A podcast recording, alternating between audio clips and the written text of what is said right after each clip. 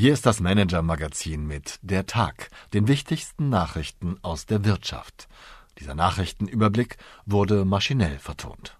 Flucht vor Max und Valentin. Jeden Abend fassen wir die wichtigsten Wirtschaftsnews des Tages zusammen. Heute mit einem Brandbrief von N26-Managern, den Folgen des Einspruchs von Verkehrsminister Wissing und Besuch von der Staatsanwaltschaft bei Vonovia. Liebe Leserin, lieber Leser. Die Neobank N26 erscheint vielen auf dem deutschen Markt wie die Bank der Zukunft schlechthin. Das Start-up wird mit knapp 8 Milliarden Euro bewertet, die Gründer Valentin Stalf und Maximilian Taintal träumen schon lange vom Gang an die Börse. Vorher sollten Stalf und Taintal aber wohl den Berg an Problemen wegräumen, der immer noch vor ihnen liegt. Finanzaufseher beäugen das rasante Wachstum der Bank seit längerem kritisch und sind der Ansicht, dass Prozesse und Kontrollen intern nicht schnell genug angepasst wurden. Die BaFin entsandte deshalb schon einen Sonderbeauftragten zu N26 und deckelte das Wachstum auf 50.000 Neukunden pro Jahr. Diesen Bremsklotz konnten Stalf und Taintal bis heute nicht von der Straße räumen. Vor allem aber belastet ein massives Führungsproblem die Bank, und auch das hängt unmittelbar mit den Gründern und deren Führungsstil zusammen.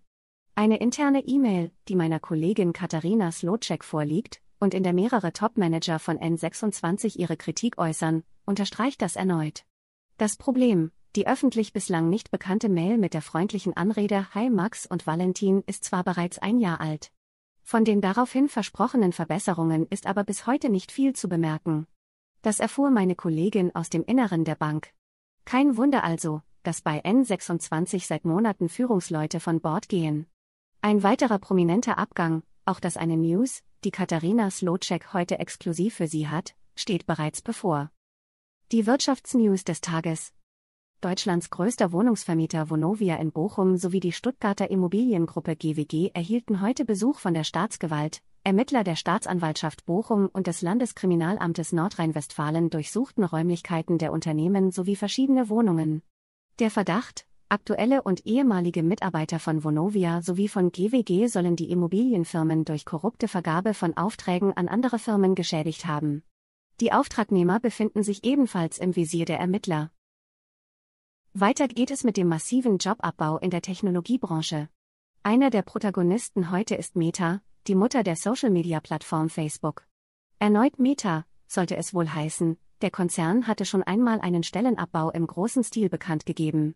Nun will Konzernchef Mark Zuckerberg weitere tausende Arbeitsplätze streichen. Auch bei Zalando muss gespart werden, Co-Chef Robert Gens verkündete heute ein Kürzungsprogramm, dem auch beim Online-Händler mehrere hundert Stellen zum Opfer fallen sollen.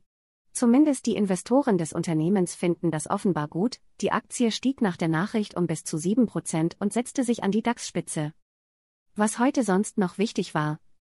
Eigentlich ist das Verbot für Autos mit Verbrennungsmotor in Brüssel beschlossene Sache, ein Kompromiss dazu wurde jahrelang ausgehandelt, heute sollte darüber abgestimmt werden.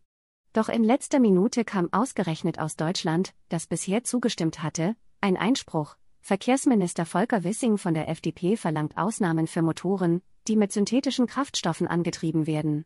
Im Interview erklärt der EU-Abgeordnete Jens Giesecke, verkehrspolitischer Sprecher der CDU-CSU-Gruppe im Europäischen Parlament, warum sich das als fataler Fehler entpuppen könnte. Klaus Schweinsberg, Wirtschaftsprofessor und Gründer des Zentrums für Strategie und höhere Führung, beschäftigt sich in seiner heutigen Kolumne mit dem anhaltenden Rückstand der deutschen Wirtschaft beim Thema Digitalisierung. Es gibt Chancen, so Schweinsbergs These. Um gute Fachkräfte anzuwerben, müssten hiesige Mittelständler nur endlich digital aufholen. Meine Empfehlung für den Abend. Das Thema Schuldscheindarlehen liegt Johannes Lattwein, dem Finanzvorstand der Porsche Automobil Holding, offenbar am Herzen. Kaum hatte eine Mail mit einigen Fragen dazu unsere Redaktion in Richtung Porsche verlassen, da kam auch schon ein Gesprächsangebot von Latwein zurück. Der Porsche-Vorstand hat allerdings auch guten Grund für seine Offenheit. Sein Unternehmen brachte im Februar das mit einem Volumen von 2,7 Milliarden Euro größte Schuldscheindarlehen auf den Kapitalmarkt, das es bisher gegeben hat. Warum also entschied sich das DAX-Unternehmen für dieses Finanzierungsvehikel, das sonst meist vom deutschen Mittelstand eingesetzt wird? Welche Vorteile haben Schuldscheindarlehen generell für Unternehmen? All diese Fragen beantworten wir Ihnen heute auf manager-magazin.de. Porsche-Vorstand Lattwein kommt dabei ausführlich zu Wort. Beste Grüße, Ihr Christoph Rottwilm. PS, Haben Sie Wünsche, Anregungen, Informationen, um die wir uns journalistisch kümmern sollten? Wir freuen uns auf Ihre Post unter chefredaktion at manager-magazin.de.